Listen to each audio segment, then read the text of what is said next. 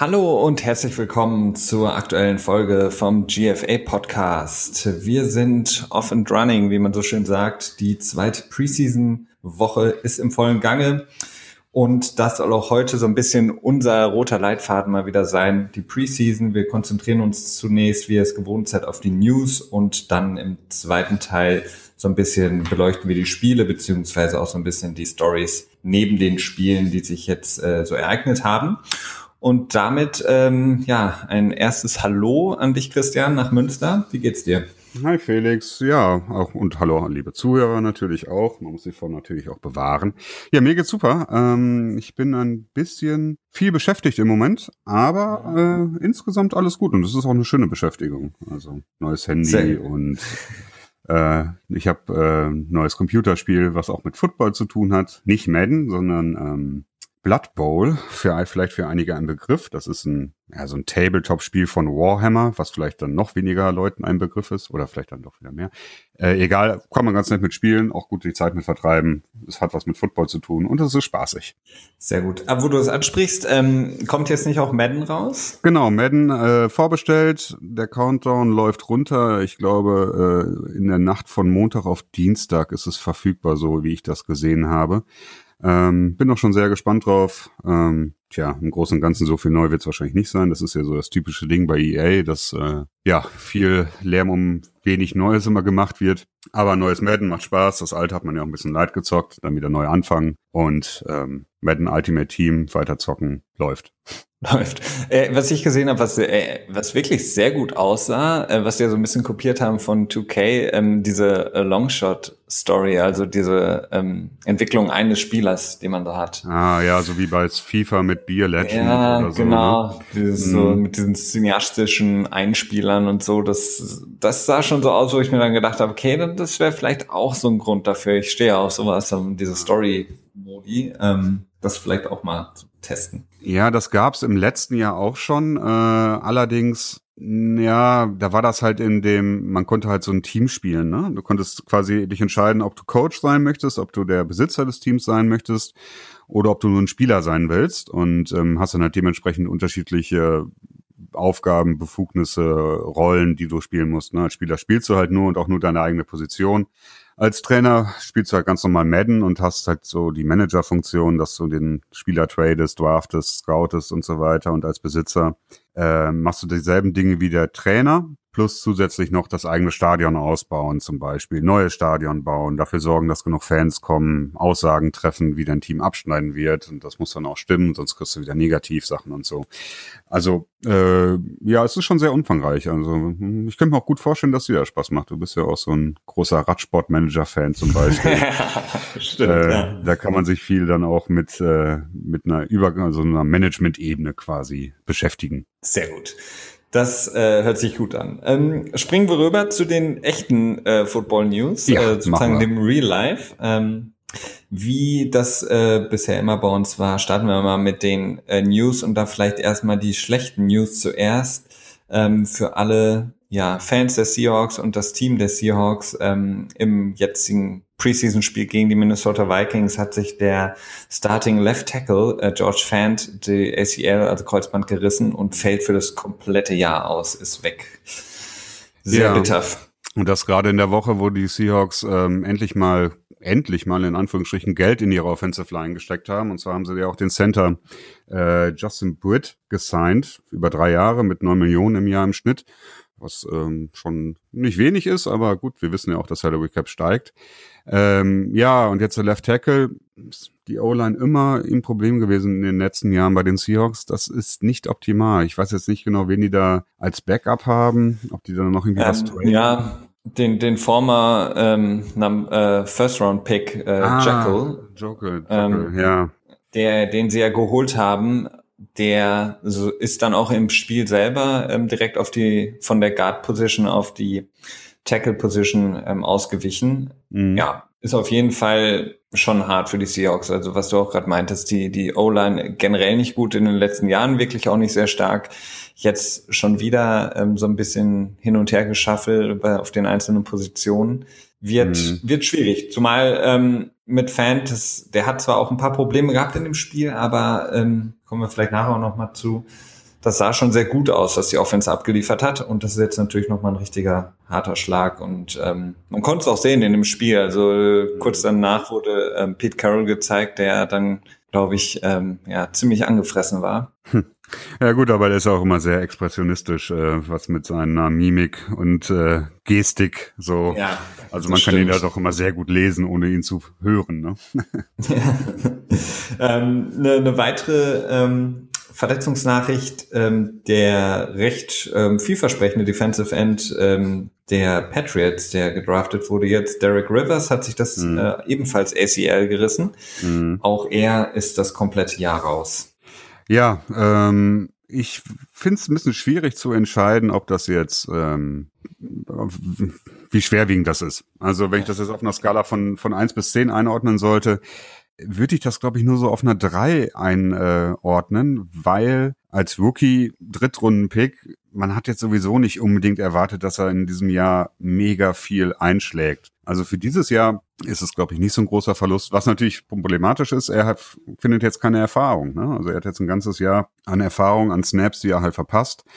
Und äh, die werden sicherlich seiner weiteren Entwicklung nicht ähm, beförderlich sein. Ja, zumal, also ich, ich sehe schon etwas schlimmer, weil die Patriots gerade, also wenn es eine Position gibt, auf der die ja, Patriots stimmt, ja. keine Rückschläge vertragen dürfen, weil sie da relativ schwach aufgestellt sind, ist eben die äh, Defensive End Position. Von daher, weiß ich nicht. Ja, das äh, tendenziell stimmt das auf jeden Fall, aber gleichzeitig würde ich mir denken, wenn du dir jetzt einen Free Agent von der Straße signst, würde der Abfall in der Production ähm, nicht unbedingt groß sein. Also es ist halt eher das Potenzial, das er verliert. Also die Spielqualität ist, glaube ich, nicht so das Problem, die durch ihn wegfällt, weil die wäre, glaube ich, in diesem Jahr nicht sonderlich hoch gewesen. Okay, ähm, ja, wir können es auch noch nicht einschätzen, genau. wie jetzt seine Spielqualität gewesen wäre. Ähm, es gibt ja noch diesen äh, Dietrich Weiss, der ja sogar noch ein bisschen stärker gespielt hat jetzt in der in der ähm, Preseason ähm, und im Camp auch den besseren Eindruck gemacht hat aber er hat also, auch eine Verletzungshistorie. Also er wird auch als Injury prone, also als verletzungsanfällig immer wieder mal gerne beschrieben. Hat jetzt, glaube ich, gerade auch eine Concussion, ist deswegen raus. Habe ich das richtig im Kopf? Ja. Mhm. Ja. Ähm, wird man sehen. Aber generell die, die Endgeschichte bei den Patriots, die Position, die ist unglaublich ähm, schwach aufgestellt. Ne? Ich meine, Ninkovic ist in Ruhestand gegangen, Long ist weg und ähm, Sheard ist weg die drei sind einfach weg und mehr oder weniger ja, fast gar nicht ersetzt worden. Ne? Man hat da noch den äh, Second One Pick von vor zwei Jahren, Gino Grissom, der ja, auf jeden Fall bis jetzt nicht überzeugen konnte. Ähm, Trey Flowers natürlich die End, der natürlich auch im Super Bowl gerade gut gespielt hat. Äh, ist halt die Frage, inwiefern er das wiederholen kann dieses Jahr. Es ist auf jeden Fall eine, eine Schwachstelle und es würde mich nicht wundern, wenn äh, Bill Belichick da noch ein wenig, äh, ja, wieder mal den Trader Joe raushängen lässt oder irgendwelche Leute signed. Es gibt ja auch noch ähm, ein paar, durchaus ein paar Veteranen mit großen Namen, die, ja, noch zu Verfügung Dwight Freeney? Genau, Dwight Freeney zum Beispiel. Ja, Allerdings ja. ist er auch nur, das ist ja auch nur ein Flicken, also der kann, der wird nicht, äh, der wird keine, nicht alle, alle Snaps spielen können in einem Spiel. Ne? Nee, nee, aber so eine Chris Long-Position, äh, äh, Rolle könnte er, denke ich mal, schon übernehmen. Ähm, weiter geht's. Äh, wir hatten vor ein paar Wochen schon mal über äh, Zach Orr gesprochen, ehemaligen Linebacker der Baltimore Ravens, der ähm, sehr, sehr vielversprechender junger Linebacker war, ähm, auch die Ravens ähm, angeführt hat da in der Defense. Der ist ja in Ruhestand gegangen aufgrund anhaltender ähm, Nackenbeschwerden, ähm, beziehungsweise da wirklich äh, beschwerwiegende Verletzungen, die auch äh, mögliche Lähmungen und so weiter und so fort hätten mhm. hervorrufen können. Er hat so ein bisschen vor ein paar Wochen, als wir es angesprochen haben, damit geliebäugelt, wieder zurückzukommen. Und da standen dann auch schon direkt die üblichen verdächtigen Schlange, wie zum Beispiel Indianapolis Colts und auch die Lions. Ähm, er hat jetzt quasi aus seinem Retirement heraus nochmal retired und hat gesagt, er kommt nicht zurück also die Gesundheit ist nicht, ähm, beziehungsweise er ist einfach nicht in der Lage, das mhm. Spiel mhm. wieder aufzunehmen. Ja, ich glaube, er hat auch ein paar Physicals nicht bestanden, ne? also so ein paar genau. Medizinchecks, ähm, so dass er dann gesagt hat, ja gut, okay, läuft halt nicht. Äh, ja, es ist, wie es ist. Also Football ist es sowieso, hört sich das ja verrückt an. Wenn jemand mit angeknacksten Nacken quasi und damit dann mit Problemen dann noch Football spielen will, dann denkt man immer so, wie kann das gehen? Äh, aber scheinbar geht es wohl. Peyton Manning hat es ja auch vorgemacht. Ähm, aber ja, gut, es ist schon der, so. Ja, der hatte ein bisschen Unterstützung. Ja. ja HDH, HGH. da kam so ein Päckchen geflogen. Ähm, aus dem Nahen Osten. Und Aber das war doch, das war doch seine Frau. Die hat das doch angenommen, glaube ich, oder wie war das? Ja klar, also dass er es jetzt nicht unterschreibt, das war äh, ja, schon fast, äh, ja. Aber damals ähm, war es ja auch noch nicht verboten, da war es ja nur quasi frowned upon. Ja, das war nicht verboten, also man, genau, es war so ein bisschen so, pack nicht drauf, die Herdplatte ist heiß, ähm, ist mhm. nicht gut für dich, ne? Aber mhm. machen da trotzdem ein paar. Genau. Ähm, bleiben wir bei den Ravens. Ähm, eine, eine gute Nachricht auch mal für die Ravens. Ähm, Jeremy Zuta, der Guard, den die äh, vor der Saison betradet haben zu den 49ers für, ähm, ich glaube, die haben einfach zwei Sechs-Runden-Picks getauscht, mhm. wurde von den 49ers ähm, gecuttet, jetzt letzte Woche, etwas überraschend auch, und ähm, ist jetzt zurückgekommen zu den Ravens. Die haben ihm ähm, einen neuen ähm, Zwei-Jahres-Vertrag gegeben mit vier Jahren, ach, Entschuldigung, vier Millionen pro Jahr, up mhm. to sechs Millionen mit Incentives. Mhm. Ähm, ja, das ist auf jeden Fall ein super Deal. Er ist ähm, weggetauscht und jetzt wieder gesigned. Ähm, war auch in der letzten Saison stark. Also hat alle 16 Spiele gespielt, Pro Bowl Selection bekommen. Mhm. Interessant, warum es bei den 49ers nicht geklappt hat. Das hat mich ein bisschen gewundert, aber für die Ravens ähm, eine Win-Win-Situation. Ja, natürlich. Also das ist ähm, immer angenehm. Es erinnert mich so ein bisschen an die Geschichte, als ähm, LeGarrette Blunt 2015 zu Pittsburgh gegangen ist und dann in Pittsburgh irgendwie nicht zurechtkam. Man weiß nicht genau warum. Er wurde ja dann, glaube ich, auch im Auto mit ähm, Le'Veon Bell und Gras erwischt. Da war er, glaube ich, dabei von der Polizei, ne? aber hatte selber nichts gehabt oder so. Und hatte da durchaus ein paar Probleme gehabt mit, äh, mit dem Coaching-Staff und ist dann irgendwann vom Spielfeld einfach runtergegangen und ist irgendwie eher abgehauen. Dann wurde er rausgeschmissen und ist er zack zurück zu den Patriots und alle waren zufrieden. Äh, so ein bisschen erinnert mich die Suter-Geschichte dann jetzt auch äh, daran dann so, ne? Ja, das stimmt ja vor allen Dingen, weil jetzt ja auch ähm, John Urschel, wir hatten das im Zuge der CTA-Sachen ähm, besprochen, aufgehört hat, ähm, ins Retirement gegangen ist. Von daher ist es sehr wichtig, da dann auch einen flexiblen neuen Guard, der auch ähm, mehrere Positionen in der O-Line spielen kann, zurückzuholen. Ähm, und vor allen Dingen, er ist einfach gut. Also ja, und auch in Anbetracht der Tatsache, dass äh, Joe Flacco mit seinem Rückenproblem äh, ist es ja nochmal eine Spur wichtiger, den Quarterback zu beschützen, wenn dann so eine Verletzung im Hintergrund schwillt oder schwelt. Ähm, ja, und auch einen ähm, Ryan Mallet freut sich natürlich über jede Millisekunde länger, die er Zeit hat, den Ball in den Boden zu werfen. Ich weiß gar nicht, ob sich Ryan Mallet überhaupt noch über irgendwas freut. Ja. Ähm, da kommen, ja. wir, kommen wir später nochmal zu. ähm, vielleicht noch kurz äh, noch ein weiteres Signing, die, die Dolphins. Wir hatten auch darüber gesprochen in der letzten Woche, genau, als ähm, wir so ein bisschen über die Dolphins das erste Preseason-Spiel gesprochen hatten und äh, angedeutet hatten, dass der Second-Round-Pick Macmillan äh, sich verletzt hatte. Da hattest du dann noch kurz abgecheckt. Es war ein ACL auch. Auch mhm. er war ja raus, ist jetzt raus fürs Jahr und da haben die Dolphins Ray Maluga von den ehemals ähm, von den Bengals, den Linebacker, geholt und mhm. er wird jetzt ein bisschen da einfach ähm, ja das Depth Chart auffüllen auf der Linebacker-Position, wo die Dolphins da auf jeden Fall noch Nachholbedarf haben, neben Kiko Alonso da noch ähm, einen weiteren guten Run-Stopper. Ja, die Dolphins, ähm, ja, so ganz schlau werde ich daraus nicht. Also ich glaube, die Dolphins haben, sind mit der Einstellung, gehen die an die Saison, dass sie wirklich eine Chance haben auf einen Playoff-One, vielleicht auch auf einen tiefen Playoff-One. Ähm, dementsprechend werden da so viele, ja, wird halt versucht, das Team so gut wie möglich immer überall zu verbessern. Wobei ich halt einfach echt sagen muss, ich sehe da im Moment einfach noch keine Chance. Also ich glaube, ich hätte als Verantwortlicher, als dann Tannehill sich verletzt hat, gesagt so, okay, ja, die Saison ist irgendwie hinüber. Hm, lass uns jetzt mal gucken, dass wir das irgendwie runterspielen können. Vielleicht irgendwie mit einem ja, mit Matt Moore dann durchspielen, der, ja, gut, ja, ja, es ist irgendwie, ja, hm.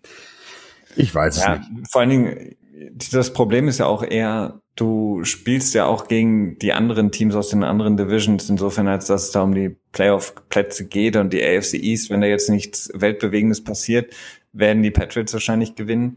Mhm. Ähm, dann musst du eben hoffen, als zweites Team aus der AFC East noch wieder reinzukommen. Und da sehe ich halt einfach Probleme, weil es einfach andere Teams gibt, die ich da deutlich weiter vorne sehe. Also zum Beispiel, wenn ich mir angucke, die AFC South mit den Texans und den Titans sind mhm. für mich eher Kandidaten dafür, dass eine von den beiden Teams als zweite, ähm, also eben mit einem besseren ähm, Abschluss in die Playoffs einziehen wird.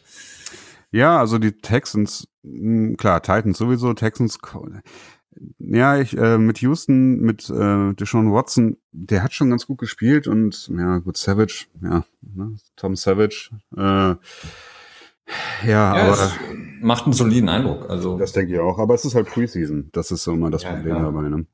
Aber ja, AFC South ähm, ist äh, schon nicht ohne. Also ich sehe es auch schwierig für die Dolphins dieses Jahr in die Playoffs zu kommen. Nicht unmöglich. Äh, man wird ja auch dann. Ich meine, Jack Cutler ist ja auch echt noch eine absolute Wundertüte. Äh, ob der da überhaupt was bringt oder ein totaler Reinfall ist oder nur so zwischendurch. Aber wenn er halt so zwischendrin ist, wenn er einfach so ein, das Spiel weder positiv noch negativ beeinflusst, dann äh, reicht der Kader von den Dolphins meines Erachtens auch einfach nicht dafür aus. Also er muss schon stark sein, damit äh, die Chancen auf die Playoffs ähm, gegeben sind für die Dolphins dieses Jahr. Definitiv. Und von daher, da, ja, ist es ist eigentlich eine schöne, spannende Story. Ähm, und ich sehe ihn, glaube ich, auch lieber auf dem Feld als äh, bei Fox in der Kommentatorenbox. Von daher, ähm, eigentlich, eigentlich eine runde Sache. Ähm, bleiben wir in der AFC South. Ähm, großes Thema da ähm, in Jacksonville, Blake Bortles. Ja. Ähm, hatte wieder ein wirklich, ich will nicht sagen unterdurchschnittliches, weil es war wirklich einfach nur gruseliges Spiel. Mhm. Ähm, ich bin, bin da wirklich äh, gerade sehr, sehr erstaunt, was die Jaguars da machen, denn äh, Blake Bortles hat ja seine Contract Extension bekommen, ähm, schon direkt kurz nach dem Draft, glaube ich. Ne? Und man hätte ja da auch die Möglichkeit gehabt, ähm, jemanden wie Deshaun Watson etc. zu draften, hat man nicht gemacht. Leonard Fournette geholt und jetzt hat man eben Blake Bortles, der ähm, ja wirklich überhaupt keinen Rhythmus mehr hat. Ähm, sowohl in seinen Pässen als auch ähm, in allem drumherum. Also er, er liest die, die Defense nicht. Ähm, seine, seine Würfe sind wirklich sehr, sehr komisch, äh, kommen auch ganz komisch raus. Ähm, bin ich gespannt, ähm, was da jetzt los ist. Ja, also Black Bortles, ähm, ja, der ist, ja, ich weiß nicht, ich, ich fand das schon krass. Ähm, Mike Lombardi, ich glaube, den hatten wir auch schon ein, zwei Mal erwähnt. Das ist ja so ein ehemaliger General Manager, der jetzt so eine Medienfigur ist und ich finde immer sehr stark seine Meinung heraus, äh, ja, posaunt, ohne das jetzt negativ klingen zu lassen, aber seine Meinung halt vertritt in den Medien, was mich manchmal auch ein bisschen stört, aber insgesamt schätze ich ihn sehr. Ja, man muss schon sagen, wir sind schon klein, wir sind schon schon ein bisschen Fans von Mike ja, Lombardi. Das stimmt ne? schon. Ja. ja. Er bietet halt einfach einen unheimlich guten Einblick in in, ähm, in die Liga, weil er einfach als ehemaliger General Manager äh, einfach ganz andere Erfahrungen hat als jetzt ähm, einem Beat Reporter oder so oder der halt nie äh, bei einem Team selber gearbeitet hat. Das ist nun mal einfach ein ja, Unterschied. Und ähm, er hat halt die Hände über den Kopf zusammengeschlagen, als halt die Jaguars die äh, Fünftjahresoption gezogen haben für Blake Bortles, was ich damals nicht so richtig verstanden habe, weil ich mir gedacht habe, okay, diese Fünftjahresoption, die ist überhaupt nicht garantiert. Man kann ihn einfach cutten, wie man will. Vor dem fünften Jahr natürlich, ohne dass man irgendwie ihm noch Geld schuldig ist. Nur halt für ähm, Verletzungen nicht. Das heißt, äh, wenn man sich jetzt nach der Saison entscheiden würde, ihn loszuwerden, dann hätte man das Problem, dass äh, er halt nicht verletzt sein darf. Und gut. Also es ist komplett injury protected sozusagen. Genau, ja. ja. Und ähm, da verstehe ich nicht so mal, das hatten wir auch schon mal gehabt ähm, mit einem anderen Quarterback, Ah, mit RG3 war das, ne? mit Robert Griffin bei Washington. Ja. Ähm, da wurde der dann auch quasi zum Ende der Saison hin auf die Bank gesetzt, weil sie sich gedacht haben, okay, bevor er sich jetzt noch irgendwie ähm, das Kreuzband reißt oder so und wir ihn dann irgendwie nächstes Jahr nicht releasen können, setzen wir ihn lieber auf der Bank. Äh, und das droht jetzt bei Bortles wohl auch. Allerdings ist das, glaube ich, eher ein Problem für das Ende der Saison, also so im Dezember, vielleicht im November. Ich glaube jetzt, wenn man, wenn er sich jetzt im September das Kreuzband reißt, dann müsste der eigentlich, bevor es losgeht, äh, wieder ein, ein, ein Physical bestehen können, sodass dann das, glaube ich, nicht so wirklich relevant ist. Aber man schränkt natürlich seine Möglichkeiten zum Ende des Jahres ein. Ja, und das ist, also was halt im Raum steht, sind halt einfach diese, ich weiß nicht, sind es 18 oder 19 Millionen ähm, für ihn. Das ja. ist halt die Frage, inwieweit ähm, war man sich denn damals sicher, dass er das auch wert ist? Ne? Ich meine, ja, wir sprechen immer auch davon vom gestiegenen Salary Cap, aber im Grunde genommen hat er sowohl in seinen letzten Jahren als jetzt auch, ähm, nachdem er dann diese Extension bekommen hat, nicht annähernd unter Beweis gestellt, mhm. dass er dieses Geld auch wert ist. Ähm, ja. Momentan mhm. sieht er halt völlig verloren aus ähm, auf dem Spielfeld und ich glaube, er ist wirklich froh, wenn er momentan diese Preseason-Spiele, den er, die ersten Drives einfach irgendwie übersteht. Und das ist jetzt ja nicht unbedingt ähm, der Background, den du haben willst. Du willst ja äh, gerade auf der Quarterback-Position den Spieler haben, der im Huddle quasi die Zuversicht ausstrahlt und das Selbstvertrauen mitbringt, ähm, an dem sich dann auch die jüngeren Receiver gerade, der junge Running Back, den sie jetzt haben, orientieren können. Und gerade in einer schwierigen Situation. Äh, und wenn du da jemanden hast, der selber überhaupt völlig unsicher wirkt, ist es natürlich, schadet das dem ganzen Team. Und die, die Jaguars, die investieren eigentlich seit den letzten zwei, drei Jahren so viel in das Team, versuchen das komplett neu aufzubauen, sind ja immer in der äh, Free Agency sozusagen die Frontrunner, wenn es darum geht, Geld rauszuhauen. Und das ist natürlich schon hart, ne? wenn dann diese eine Position, wenn du da wirklich dann falsch evaluiert hast, das ähm, wird sich schon ja sehr, sehr negativ auswirken. Und ich bin mal gespannt. Also ja, ja, wird wahrscheinlich darauf hinauslaufen, zumindest so wie es jetzt aussieht, dass äh, der Backup Chad Henney äh, viel Spielzeit bekommen wird. Ähm, Oder unser ähm, Colin Kaepernick. Natürlich, der ist natürlich auch wieder im Gespräch. Ähm, das muss ich sagen, finde ich sehr spannend, weil Florida ist ja relativ zwiegespalten, was so die Bevölkerung angeht. Man hat ja immer so ein bisschen das Gefühl, dass in Florida lebt so eine Hälfte äh, Rentner, hauptsächlich weiße Rentner, äh, die natürlich tendenziell eher etwas konservativer sind und auf der anderen Seite, die andere Hälfte sind dann irgendwie Latinos, ähm, wo ja, die eine Seite dürfte dann eher mit Kaepernick sympathisieren und die andere Seite dann vielleicht eher nicht. Äh, das ist ja immer die Frage, die sich die Teams dann stellen, was, was sagen die Fans dazu, wie man ja bei Baltimore gesehen hat, die dann eine umfangreiche Fanbefragung durchgeführt haben, um zu gucken, ob sie Kaepernick signen können oder nicht.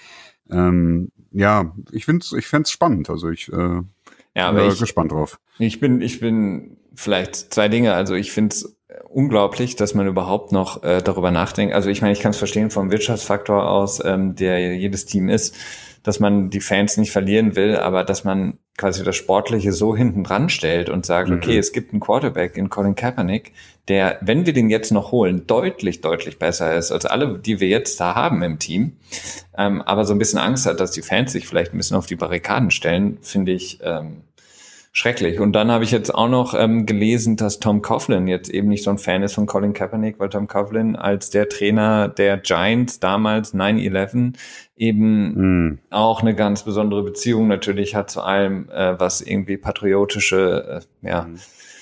Maßstäbe, Polizei und so weiter und so fort angeht und Colin Kaepernick eben mit seiner, seinen Socken, die er da im letzten Jahr getragen hat, ähm, mm. wo eben ähm, ich glaube, so ein Police, Police Officer als Schwein drauf abgebildet war, äh, wo dann jetzt eben Leute sagen, aus dem inneren Zirkel, das ist ein Grund für Tom Coughlin, Colin Kaepernick nicht zu holen. Und da muss ich halt sagen, so, wenn das der Fall ist, ja, dann wünsche ich denen einfach ein 0 zu 16 in der Saison, weil, sorry, aber das ist, ist für mich nicht nachvollziehbar. Also ich will doch in erster Linie den sportlichen Erfolg. Und da muss ich halt auch vielleicht mal über meinen eigenen Schatten springen und sagen, okay, ich hole ihn, auch wenn ich jetzt vielleicht mit seinen Ansichten nicht konform bin. Mhm.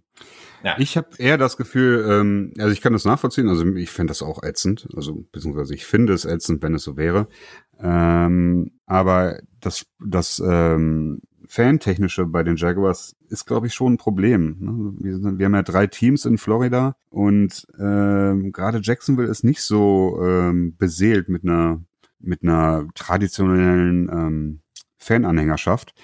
Und die haben auch, glaube ich, oft Probleme, das eigene Stadion voll zu kriegen bin mir nicht ganz sicher, das ist so ein bisschen spekulativ, aber ich meine, dass ähm, so nee, das, das ist, ist, ist auch korrekt. Also es ist völlig, völlig richtig. Also wenn manchmal, du musst dir manchmal so ein äh, Thursday Night Game ist immer so ein schönes Beispiel dafür, wie groß die Fanbase ist.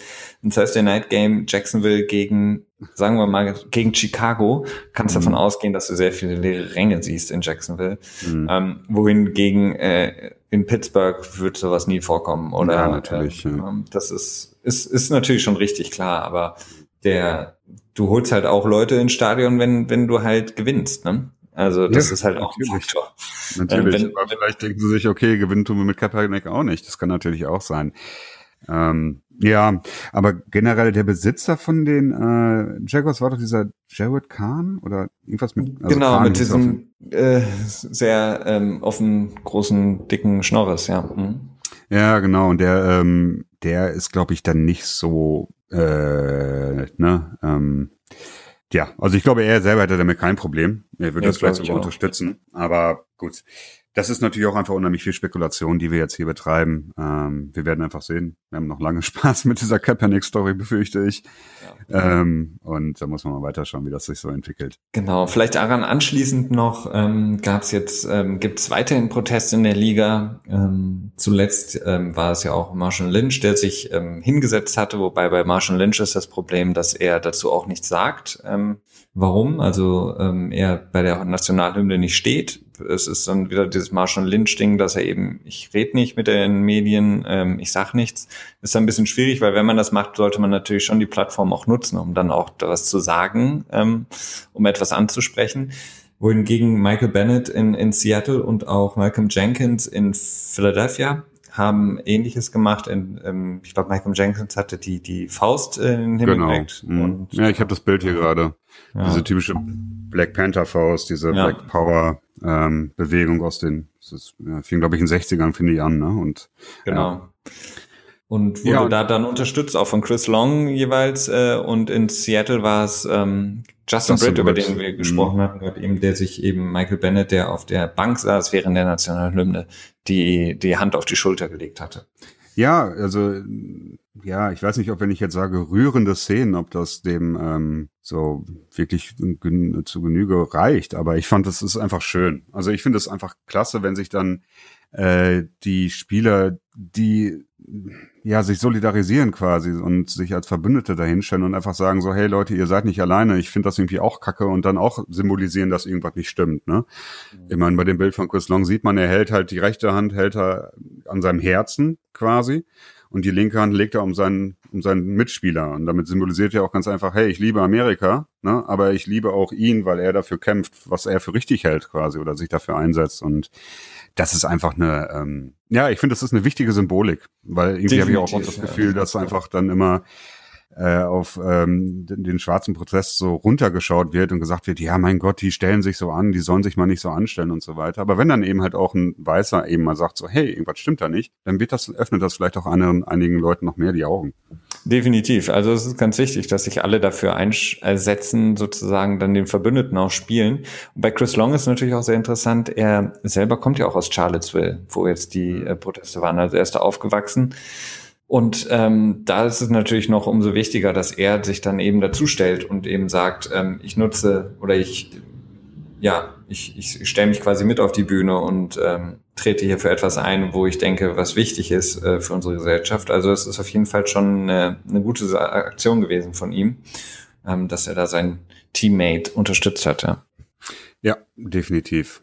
Genau. Ähm, soweit die ausführlichen News der Woche. Ähm, es sei denn, du hast noch was. Sonst. Ja, wir haben noch nicht über Sieg geredet. Ach nein, stimmt, du hast vollkommen recht. Ja, Dann habe ich jetzt etwas, äh, etwas ja, übersprungen. Ich meine, da haben wir auch letzte Woche schon drüber geredet und ich befürchte, wir können euch schon mal vorwarnen, das wird ähm, mindestens noch äh, zwei Wochen Thema sein, weil nämlich das Hearing, also das ähm, Anhörung. Appeal Hearing, die Anhörung genau von Sieg Elliott ist jetzt, glaube ich, auf den 29. August gelegt worden. Mhm. Äh, das ist jetzt bestätigt worden in dieser Woche und es wurde auch bestätigt, wer diese Anhörung quasi durchführen äh, wird. Und zwar ist das äh, Harold Henderson. Ja, Harold Henderson ist ein ähm, Sagt mir nichts. Ja, mir der Name selber sagte mir auch nichts, aber er ist bekannt. Ähm, er ist, äh, wurde häufiger schon von der NFL eingesetzt, um halt bei solchen Appeal Hearings die ähm, ja, die ja, Ombudsmann passt, ja. glaube ich, ganz gut. Oder ja, Ombudsmann ist ja eigentlich immer total ähm, neutral. Das ist er eben nicht. Aber die entscheidende Person zu sein, die halt sagen kann, okay, äh, die Strafe, die dir verhängt wurde, finde ich total bescheuert, die hebe ich auf oder die finde ich teilweise bescheuert, die ähm, reduziere ich oder die finde ich völlig angemessen und die lasse ich so. Mhm. Das ist halt die Position, die er hat. Ähm, ja, es ist ganz interessant, wie sich das Ganze so entwickelt hat. Die, die NFL setzt ihn dann halt ein und sagt, hey, Leute, hey, ihr Spieler, seht doch mal, wir haben jetzt einen wirklich, wirklich unabhängigen äh, Menschen angestellt, der das machen soll. Ne? Stellt doch nicht so an, wir sind halt total objektiv und so weiter. Und die NFLPA, also die Spielergewerkschaft, hingegen sagt so, ja Leute, guckt euch den doch mal an. Der hat äh, zwar bei dem Greg Hardy Case die Strafe von zehn auf zwei Spiele reduziert, alles schön und gut, aber er ist trotzdem, er ist äh, ist bei euch quasi angestellt, beziehungsweise wird immer wieder angestellt. Das heißt, er hat äh, andere Motive, nach euren Interessen zu entscheiden. Also er ist nicht wirklich ähm, unparteiisch und hat auch oft genug Strafen ähm, nicht ähm, reduziert oder so. Und deswegen ist das da schon so eine spezielle Situation. Ja, definitiv. Also insgesamt ist es natürlich, ähm, was ja, was jetzt natürlich so ein bisschen so ein Problem ist, ist jetzt dieser ähm, Kampf, will ich jetzt mal sagen, zwischen der Spielergewerkschaft und der NFL generell, ähm, was auch irgendwie alles so ein bisschen unschön wird, ähm, denn die NFLPA, also die Spielergewerkschaft, ähm, ist jetzt wirklich auch, ähm, wie ich finde, auf ein komisches Gleis abgerutscht, ähm, indem sie versuchen, die Glaubwürdigkeit der ehemaligen Freunde von Ezekiel Elliott in Frage zu stellen. Durch diese Textnachrichten, von denen wir jetzt nicht wissen, ob sie wirklich, ja, wirklich so geschrieben wurden. Also in den Textnachrichten sagt quasi die Freundin äh, oder droht die Freundin von Ezekiel Elliott ihn, ähm, ja, zu, nicht nur zu diskreditieren, sondern wirklich seine Karriere zu ruinieren und ihn fertig zu machen aus irgendwie niederträchtigen eigenen Interessen. Und ähm, das Ganze hat die NFLPA, also die Spielergewerkschaft, eben in die Öffentlichkeit gebracht. Und naja, also ich finde es auf der einen Seite sehr unschön, ähm, dass man quasi äh, ähm, diese Frau versucht in der Öffentlichkeit zu diffamieren. Und ähm, auf der anderen Seite ist es auch relativ billig, denn meistens ist es so, wenn jemand irgendwie schuldig ist, versucht man irgendwie den ähm, sozusagen, der einen anschuldigt, in mhm. ähm, ja, Verruf zu bringen. Und das, ja, das zeugt stimmt. eigentlich ein bisschen dafür, dass sie ein bisschen, ähm, ja, wie soll ich das sagen, am besten, ähm, ja, sehr in die Enge getrieben worden sind jetzt durch die NFL und nicht so genau wissen, was sie machen sollen und eben jetzt versuchen, den Schaden sozusagen auf die andere Seite zu schieben. Mhm. Ähm, ja, finde ich relativ unschön, die Story jetzt momentan, wie sich das entwickelt. Und Jerry Jones selber, der Besitzer der Cowboys, der hat sich auch noch nicht, überhaupt nicht dazu geäußert, wirklich. Ähm, mhm. eigentlich nur gesagt, dass er ähm, hinter Ezekiel Elliott steht, mehr nicht. Ja, ist wirklich ja. unschön. Also äh, Stichwort Victim Blaming, das ist, äh, das ist einfach unheimlich unschön. Das ist, äh, ja, es ist, ja, das ist ein großes Problem äh, innerhalb der Gesellschaft. Das ist ja jetzt auch nicht nur in der NFL so. Ähm, das finde ich auch richtig mies, muss ich wirklich sagen. Äh, aber tendenziell finde ich es gut, dass die NFLPA anfängt, mal wieder Zähne zu zeigen gegenüber der NFL. Weil ich irgendwie das Gefühl hatte, dass so die letzten sieben, acht Jahre, seitdem ich halt die NFL verfolge, irgendwie die so Hand in Hand äh, den Weg entlang gehen und irgendwie eigentlich mehr oder weniger insgesamt zufrieden sind, obwohl eigentlich es genug Missstände gibt zwischen Spielern und der NFL, wo ich mir denke so, hey, habt ihr euch da irgendwie dann setzt man die rosa-rote Brille ab. Irgendwie könnt ihr doch genug nochmal irgendwie ankreiden und versuchen zu ändern. Und gerade halt auch in Anbetracht ähm, des CBAs, das dann ja in ähm, vier Jahren oder drei Jahren, ja. drei, also in vier Saisons, beziehungsweise ja, in vier Saisons anstehen wird, ähm, so, dass da so ein bisschen der Kampfmodus ausgefahren werden muss bei der NFLPA und es ist ja auch genug Mist passiert. Ne? Aber also ja, aber im Grunde genommen ihre Aufgabe ist das, was du sagst, also CBA-Verhandlungen, ähm, sich eben mhm. dafür einsetzen, dass die Sicherheit der Spieler gewährt ist, dass die die Spieler mehr verdienen, dass die Verträge anders strukturiert werden, dass es eine, mhm. eine Altersvorsorge sowas in der Richtung gibt. Also diese Sachen, die ja auch gemacht werden, aber ich finde, das ist ihre Aufgabe. Es ist nicht deren Aufgabe, quasi jetzt dieses, ähm, diese Freundin oder Ex-Freundin von Ezekiel in die Öffentlichkeit zu zerren und sie hinzustellen, als wäre sie eine rachsüchtige, blöde ja. Ex-Freundin. Weil das Problem der Domestic Violence in der NFL ist ja auch, dass ähm, die Fälle, die an die Öffentlichkeit kommen, kommen ja nur an die Öffentlichkeit, weil sich irgendjemand mal traut, was zu sagen. Genau. Und weil es nicht irgendwie unter den Teppich gekehrt wurde oder mit Millionenzahlungen als als ähm, genau stillschweigend irgendwie Abfindung. Aber das Problem ist halt, wenn wenn das jetzt eben Schule macht, dann werden sich eben viele überlegen, soll ich jetzt damit an die Öffentlichkeit gehen oder soll ich es lieber lassen? Weil der der Schaden, der mir selber dann extra nochmal zukommt, ähm, ist ja noch viel größer.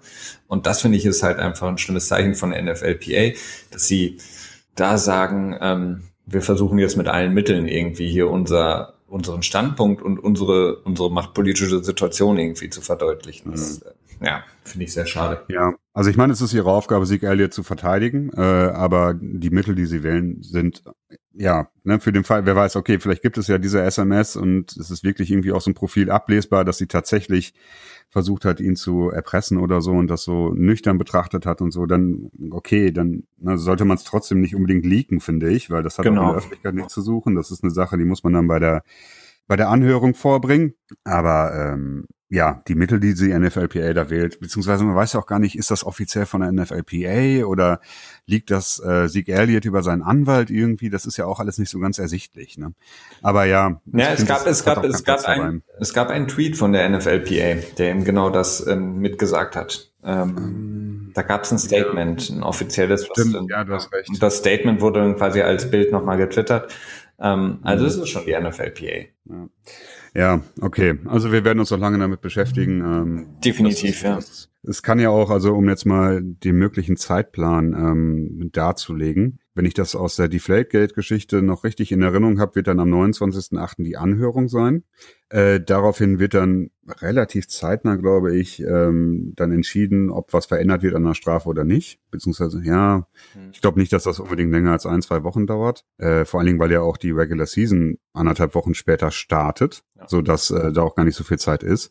Und dann ähm, hätte halt, wenn die nicht zu dem gewünschten Erfolg geführt hat, die Anhörung, dann hätte Sieg Elliott noch die Chance, ähm, da gerichtlich gegen vorzugehen, wie es ja auch Tom Brady gemacht hat. Mhm. Wenn das der Fall ist und dann eine, quasi eine einstweilige Verfügung äh, vom Gericht erlassen wird, dass halt diese Sperre ausgesetzt wird, bis über diese Sperre dann per Gericht entschieden wird oder im Gericht entschieden wird, wird es wahrscheinlich so sein, dass dann die Gerichtsverhandlung erst im nächsten Jahr stattfinden wird nach der äh, NFL-Saison. Das heißt, Sieg Elliott könnte dann die komplette Saison spielen. Und ähm, ja, dann wird es mit der Gerichtsverhandlung dann im nächsten Jahr weitergehen. Wenn die dann wiederum nicht äh, zu dem Gunsten einiger Parteien, einer der beiden Parteien läuft, kann die dann natürlich wieder in Revision gehen, wie es dann auch bei Tom Brady war. Bei Tom Brady war es ja so, dass die Strafe aufgehoben wurde. Und dann hat die NFL, ähm, äh, wie nennt sich das? Ähm, ist in Revision gegangen. Genau, in Revision gegangen, so. Und ähm, das hat sich dann wieder hingezogen. Also insofern, es kann sich noch sehr, sehr lange hinziehen und ja, es wird uns noch viel beschäftigen, weil es ja auch ein wichtiger Spieler ist. Ja, definitiv. Gut, ich würde sagen, ah, dann haben wir wirklich alles abgegrast, was diese Woche an ja. News ähm, irgendwie irgendwo aufgeploppt ist oder? Ich glaube, so lange haben wir bis jetzt auch noch nicht über News gesprochen, oder? Ja, aber die News, die sind ja auch momentan schon fast noch wichtiger, interessanter als ja, die Preseason-Spiele selber. Nichtsdestotrotz wollen wir auch noch ein bisschen über Preseason-Spiele sprechen und das machen wir wie gewohnt äh, jetzt in unserem zweiten Teil.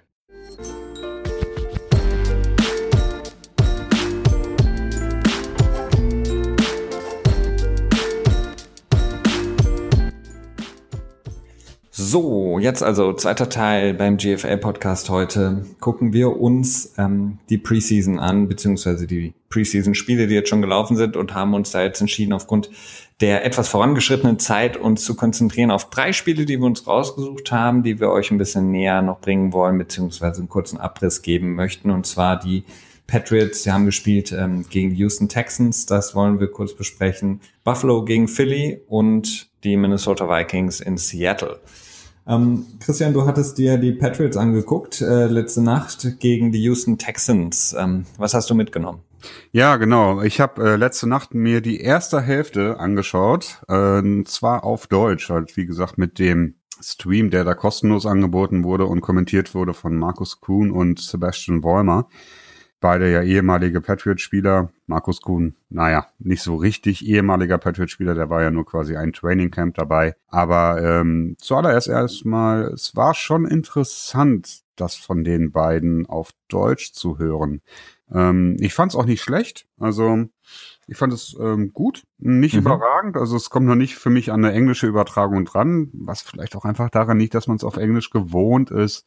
Und ähm, die beiden sich sicherlich auch noch so ein bisschen finden müssen. Ich hatte so, mir war so ein bisschen zu viel Begriffserklärung beziehungsweise dann deutsche Begriffe für so Sachen, die auf Deutsch nicht so richtig funktionieren. Ich glaube, so eins, was mir in Erinnerung geblieben ist, war, dass ähm, äh, dass dann irgendwie so gesagt hatten, als es dann das letzte Play ne? Wäre dann mhm. auf Englisch gewesen, dann haben sie gesagt, das letzte Spiel, äh, dann einfach eins zu eins auf Deutsch übersetzt und das funktioniert halt irgendwie dann nicht so richtig. Hat mich immer so, so, so ein ganz kleines bisschen rausgeholt. Also es ist ähm, okay. schon Nörgeln auf, auf, auf höherem Level. Also es war jetzt auf keinen Fall furchtbar oder so, es war gut. Äh, Aber vielleicht an alle, die uns zuhören ähm, und das vielleicht noch nicht gesehen haben oder ähm, Probleme hatten, wie hattest du die das empfunden, was die, die technische äh, Umsetzung angeht? Also war das ein guter Stream? Hat das funktioniert? Ähm, ja, es war auf jeden Fall besser. Also letztes Mal, das habe ich glaube ich auch im Podcast gesagt, da war diese Preseason-Qualität irgendwie ganz, ganz komisch und ganz schlecht. Äh,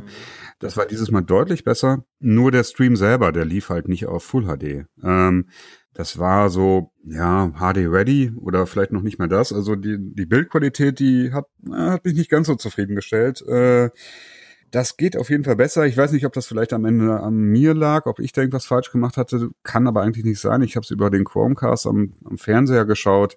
Der zieht sich das eigentlich immer die beste Qualität runter, die er kriegen kann. Ich vermute eher, dass da was bei den bei der Patriots.com Seite war, dass er das Problem verursacht hatte. Vielleicht haben die einfach nicht genug Bandbreite bereitgestellt. Ja, vielleicht haben sie, vielleicht haben sie nicht das nötige Vertrauen in die beiden und haben gesagt so, dann lieber ein SD. Ja, möglich auch, durchaus auch möglich. Ich meine, die haben ja, ähm, die haben das ja gleichzeitig auch äh, nach Mexiko gestreamt und nach London, also nach England auch. Ähm, das ist diese Aktion, das habe ich jetzt im Nachhinein auch nochmal gehört. Ähm, alle Teams, die in diesem Jahr Spiele im Ausland haben, also sprich die Raiders, die Patriots, weil die in, in Mexico City spielen. Und ähm, ja dann die anderen Teams, die in London spielen, so wie ich das gehört habe, übertragen die alle die Preseason in ihren Streams live in das Land.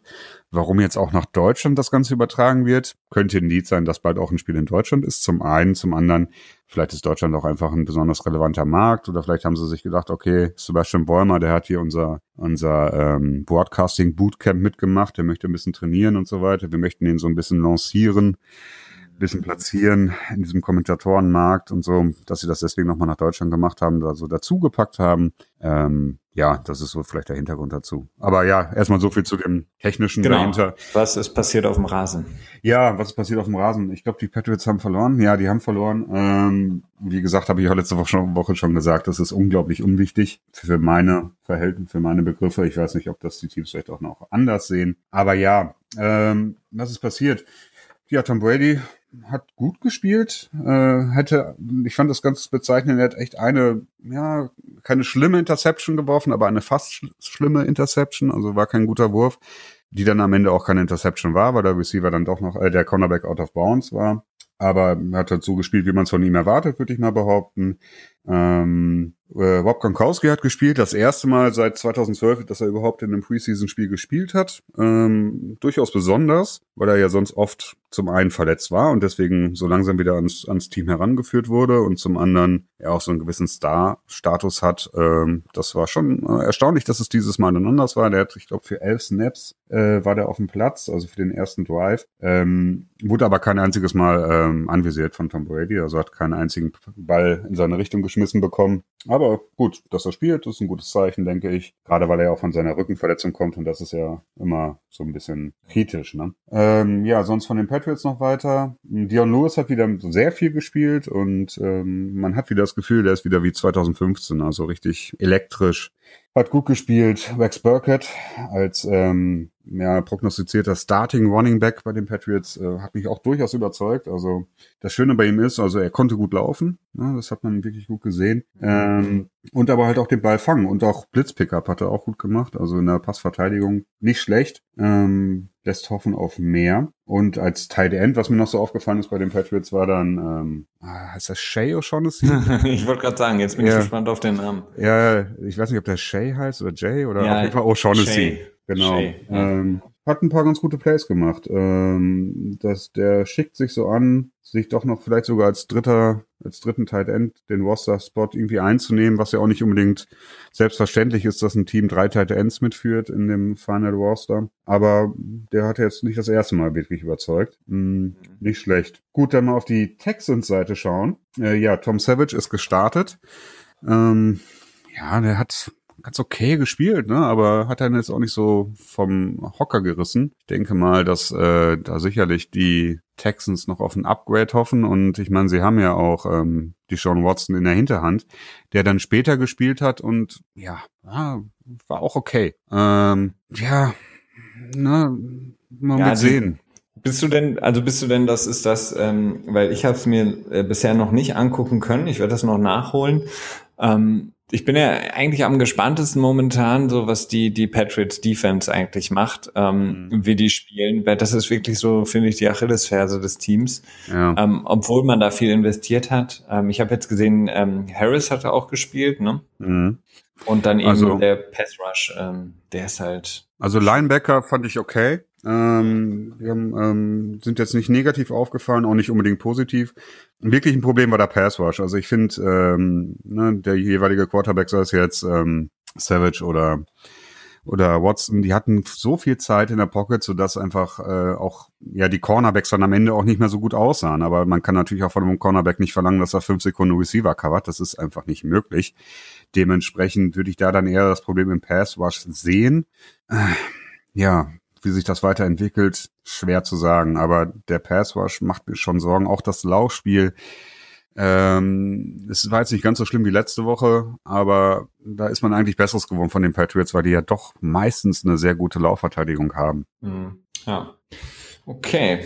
Also, aber insgesamt ähm, war es ein unterhaltsames beziehungsweise ja, ein gutes Spiel, ja. guter Eindruck von, von beiden Teams. JJ ja. Watt hat, glaube ich, auch wieder seinen ersten Tackle gemacht, das habe ich nur ja, gelesen. Ja, ja, der, ach ja, das war krass. Also ja, also der ist einfach, der ist zurück. Also um den muss man sich, glaube ich, keine Sorgen machen. Der wird äh, wieder zu alter Stärke auflaufen, denke ich. Okay. Ja, dann hüpfen wir doch ähm, mal eben zum Spiel Buffalo gegen Philly. Das hatte ich mir angeguckt. Ähm, ja, interessant. Ähm, wir hatten auch schon mehrmals darüber gesprochen. Tyrell Taylor sah wirklich nicht gut aus. Ähm, zwei Interceptions, eins ganz äh, interessant äh, gegen seinen ehemaligen Teammate, der bis vor einer guten Woche noch sein äh, ja, Kollege war. Ronald Darby hat ihn intercepted. Ähm, und sonst war es eben, ähm, ja, Philly insgesamt sehr stark. Also der Pass Rush von Philadelphia ist wirklich, finde ich, sehr beeindruckend. Ähm, die haben da wirklich sehr, sehr viele Spieler, verschiedene Packages, die die auch spielen. Ähm, ganz interessant. Also mit Kendricks und Bradham da, mhm. glaube ich, ähm, haben die in der ähm, NFC East so vielleicht so ein bisschen den Sleeper-Pick, wenn man so will. Ähm, also die waren wirklich für mich, fand ich sehr, sehr ähm, ansprechend, was die Defense von Philadelphia gemacht hat. Also die Starting Defense, wenn man so will. Mhm. Ähm, ein Punkt war vielleicht noch LeGarrette Blunt, auf den habe ich natürlich auch ähm, immer noch so ein Auge. Wie macht er sich in einem anderen Team? Hat direkt, ähm, ja, ein Fumble ähm, gehabt, ähm, so ein bisschen auch das Ding, was bei den Patriots immer, ähm, ja, so ein bisschen, ja, ich will nicht sagen kritisiert wurde, aber er hatte halt in häufig in wichtigen Spielen, jetzt ja auch zuletzt im Super Bowl, immer relativ ja, schwerwiegende Ballverluste und ähm, ist, hat sich da auch noch nicht so wirklich etabliert. Also das Laufspiel, ähm, ich weiß nicht, ähm, ist bei Philly auf jeden Fall noch ausbaufähig. Da ist der Garrett Blunt noch nicht so drin. Aber letzte Woche hat er auch gefummelt, oder? Das weiß ich gar nicht mehr. Nicht, ja, ich meine. Kann, ja, kann sogar sein, okay, ja.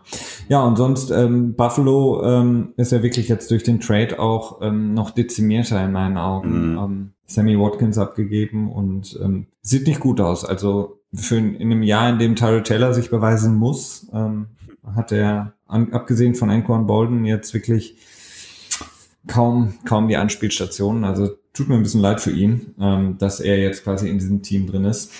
Ähm, das macht jetzt nicht unbedingt Hoffnung. Mhm. Genau, und ja, oder? Bitte? Ja, was, äh, was hast du von Goff gehalten? Wie ist er dir aufgefallen? Carson Wentz, meinst du? Äh, Wentz, Entschuldigung, ja. Ja, Carson Wentz ähm, finde ich äh, ähnlich wie wie auch schon letzte Woche gegen Green Bay äh, macht einen, für mich einen guten Eindruck. Also sehr solide. Er ist auf jeden Fall ähm, im Gegensatz zu jetzt zum Beispiel, man kann ihn ja ganz gut vergleichen mit Blake Bortles, was so die Statur angeht, was auch den Spielstil angeht. Mhm.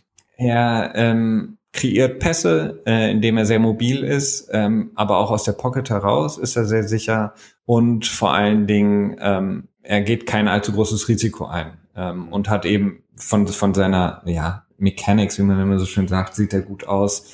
Ähm, also ich glaube, Carson Wentz ist, kann wirklich die Antwort sein in Philly auf die ähm, die Quarterback-Position, die auch schon seit einigen Jahren jetzt so ein bisschen, eigentlich seit Donovan McNabb ähm, so im Raume also beziehungsweise nie wirklich ausgefüllt worden ist, mhm. macht er auf mich einen guten Eindruck. Also von den ähm, Zweitjahres-Quarterbacks ist er für mich momentan schon ähm, neben, ja klar, Dak Prescott, aber das ist eine andere Situation, finde ich, ist er für mich schon der, der stärkste insgesamt von seinem ganzen Repertoire her.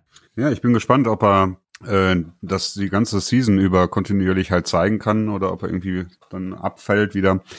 Äh, aber ja, ähm, ich gönn's ihm. Philly ja. mochte ich immer schon ganz gerne leiden irgendwie. Äh, ich weiß gar nicht warum, aber irgendwie mag ich die.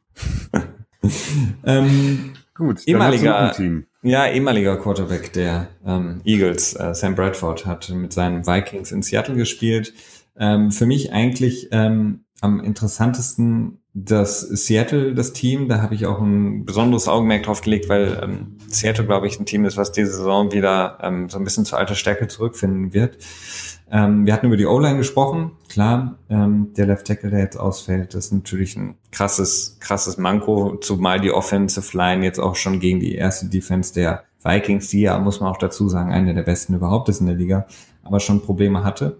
Aber Russell Wilson, wieder typische Russell Wilson, ähm, aus der Pocket rausgelaufen, Doug Baldwin, die beiden, ja, mit Sicherheit, auch wenn sie jetzt nicht so die flashy Namen sind, ähm, mhm. das beste, eins der besten ähm, Quarterback äh, Receiver Duos. Also die beiden, die haben in dem ersten Drive direkt, ich glaube, drei, vier Mal connected und ähm, das sah wirklich gut aus. Eddie Lacey sieht auch wieder so ein bisschen so aus, als wäre er ähm, in seiner Rookie-Saison in, in Green Bay. Also macht einen guten Eindruck, ist deutlich ähm, leichtfüßiger als noch in den letzten Jahren. Hatte also quasi seine, seine Gewichtskontrolltermine positiv erfolgreich überstanden. Ja, ja, das, das hat, das, ich glaube, das hatten wir schon mal so ein bisschen Spaß ja, zumindest gesagt. Ne? Ein. Ich glaube, ich ja. habe zwei, drei Wochen das nochmal mitbekommen, da habe ich aber das Ergebnis, glaube ich, nicht mitbekommen, deswegen.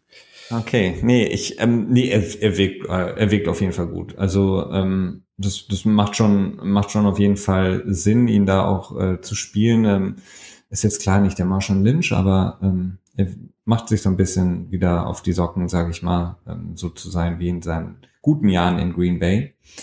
Und ja, was auch interessant ist, vielleicht noch als letzter Punkt, die ähm, Seahawks finden einfach immer wieder die, die richtigen Cornerbacks, ähm, und zwar den äh, Rookie Shaquille Griffin, der sieht nicht so, also auf dem Spielfeld, ich habe ähm, reingeschaltet und habe dann erstmal so die ersten Minuten übersprungen, als dann irgendwie so die lokalen äh, Kommentatoren dann irgendwie irgendwas erzählen.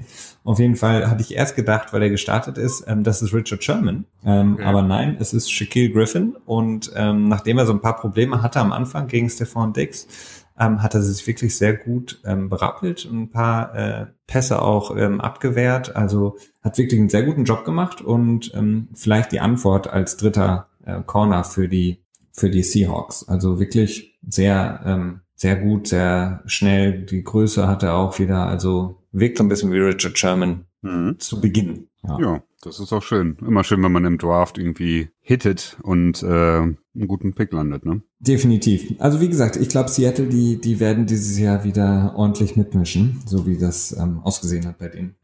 Ja, das ist ja auch der Anspruch, den sie haben, der Anspruch, den sie haben sollten ähm, mit der Defense, auch wenn es natürlich schwer ist, das über Jahre mal so zu halten, aber sicherlich äh, ein Contender, wie man so schön sagt. Ja, auf jeden Fall. Genau, soweit so die Preseason. Ähm, heute sind ja auch noch Spiele für alle, die Lust und Interesse haben. Ähm, ich glaube, heute werden dann noch wieder Spiele im Free TV übertragen. Ich check das mhm. mal eben. Ich denke auch. Ähm, und sonst vielleicht, äh, ich, ich wollte noch einen kleinen Auf, auf um, wo starten. Ähm, für alle, die, so wie wir, den Game Pass haben. Ich, äh, vielleicht sollte man mal so ein, gemeinsam einen Brief formulieren, ähm, dass die bitte die, äh, den Game Pass wieder ähm, ein bisschen updaten, denn die Pfeil vor und zurück Tasten funktionieren nicht mehr, wo man quasi zehn Sekunden vorspringen konnte. Es gibt das auch den Button zum Klicken nicht mehr. Ich finde das auch, ja. äh, zumindest in der App. Ich weiß nicht, wie das äh, im in der ähm, Desktop. Desktop. Ja, es ist, ist gruselig. Du musst quasi den, den, den Zeiger und ah, okay. den Regler vor und zurückschieben. Ähm, es ist wirklich der Horror momentan, äh, gerade bei diesen Preseason-Spielen. Ich glaube, da kommt noch was. Ich habe gehört, es soll demnächst auch noch eine App sogar für einen Fire TV-Stick rauskommen, also für das Amazon-Ding. Und ähm, ich glaube schon, dass da bestimmt noch was passieren wird. Hoffen wir also, das. Ich hoffe es auf jeden Fall auch, ja. Vielleicht ähm, auch noch ein kleiner Punkt, wir hatten ja drüber gesprochen, Roberto Aguayo, Ah ja. der, der Kicker, ähm, hat sein erstes Field Goal bei den Bears verschossen. Ja. ja, so sympathisch er ist, ne? Irgendwie hat er, äh, ja, ist er gerade in einem tiefen Slump, wie man so schön sagt. ja, ich habe mir Ähm. auch noch mal die Hard Knocks Folge 2 jetzt angeguckt die Woche. Ähm, war, war auch wirklich sehr ähm, unromantisch, äh, die Entlassung von ihm. Äh, Wie war der er- Anfang irgendwie? Ähm, ja, sowas ist immer scheiße, sagt der General Manager irgendwie, ja, wir machen jetzt einfach mal, ne? Ich komme jetzt mal direkt zum Punkt, so, ja, wir schmeißen nicht raus. So, tja, das ist die Ja. NFL, ne? Das ist die NFL. Also wahrscheinlich wird er auch von den Bears äh, über kurz oder lang entlassen, wenn das weitergeht. Ja, gut, er hat ja immer noch die Möglichkeit, du kannst ihn ja irgendwie im Practice Squad reinpacken, wenn er jetzt bei den Bears sich auch nicht beweisen sollte, dann ist die Chance relativ hoch, dass auch kein anderes Team ihn dann da raus signed, quasi. Ähm, Aber die Frage ist, hältst du einen äh, Kicker im Practice Squad oder sagst Ja, du dir lieber, ja, wenn ja. dein dein normaler Kicker äh, sozusagen verletzt ist, dass du sagst, okay, ich hole mir jetzt irgendwie einen, wie man schön sagt, von der Straße? Weil warum sollst du Also- einen Kicker im Squad halten? Ja, das ist ja die Frage, wie groß sein Potenzial ist. Ähm, und das scheint ja sehr groß zu sein, sonst wäre er nicht in der zweiten Runde gedraftet worden. Und Ja. ähm, Er hat im Deswegen- College kein einziges Field Goal verschossen, ne? tja, nicht schlecht. Ja, dann scheint es ja wirklich ein Kopfding zu sein. Und Kopfdinger, die kannst du halt wieder fixen. Ähm, deswegen, Ja, Steven Also Goskowski hat alle getroffen dieses Wochenende. ja, ja, Ulster, aber da vertraue ich noch nicht drauf. Also da, ähm, da muss ein bisschen Konstanz rein, bis Okay. ich da dann keine Angst mehr habe, wenn er schießt.